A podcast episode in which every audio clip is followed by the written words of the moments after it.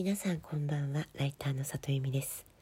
この番組は文章を書くことや表現することについて毎晩23時にお届けしている深夜のラブレターです。えー、今日年度末だからかな？年末？あ年末ではないか。金曜日だから。週末だから。なんかすごくあの新しい仕事のなんかこうお伺いお伺いじゃないや打診がいっぱいあった日だったなというふうに思いました、まあ、自分の仕事も結構いっぱいあったんですけどもそれだけじゃなくてですねなんかこういうライターさんいませんかっていうような知ってたら紹介してくれませんかっていう、えー、話がすごくたくさん来ましたね。で私一つ気づいたんですけどもこういうライターさんいませんかって聞かれる時ってばっくりライターさんを探してるんじゃなくてかなりあのジャンルが固定されて探してるなっていう気がしました。例えば人事系に強いライターさん知りませんかとかお金系マネー系の原稿に強い人知りませんかとかあと今日の中ではねお子さんが小学生ぐらいの、えーと、ライターさん知りませんかっていうのもあったしうんとああとねえーと写真とか動画が編集できたりする人するライターさんいますか？っていうのもありました。だからあの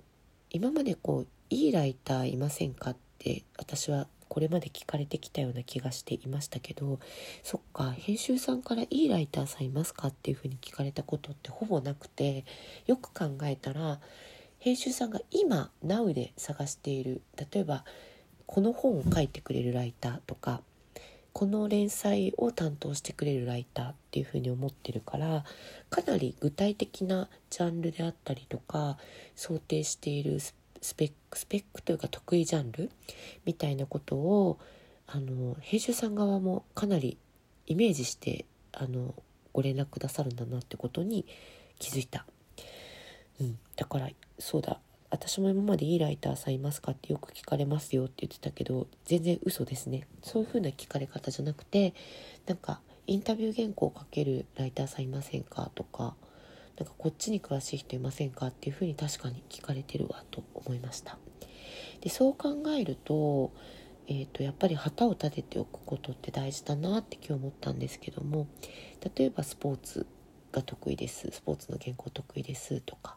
えーと、キャリア系の原稿得意ですとか、まあ、得意じゃなくても例えば整理収納アドバイザー持ってますとかファイナンシャルプランナー取った取取りましたとかねなんかそういう前職が人事でしたとかなんかそういうのがあるとこういう時にああの方そういえば、えーと、前職人事っておっしゃってたなとかなんかそういうことをすごい思い出すなと思いました。でだからやっぱり何でもやりますとかどれでも書きますって言われた場合ってあんまり一番目に思い出すことはなくてそれよりは、えー、ここをやりたいとかここが得意っておっしゃってた方の方を思い出すなと思ったのでうん、何でもやるんですけどね結局ね。やるんだけど何でもやりますっていうのは得策じゃないなだいぶっていうことを今日思いました。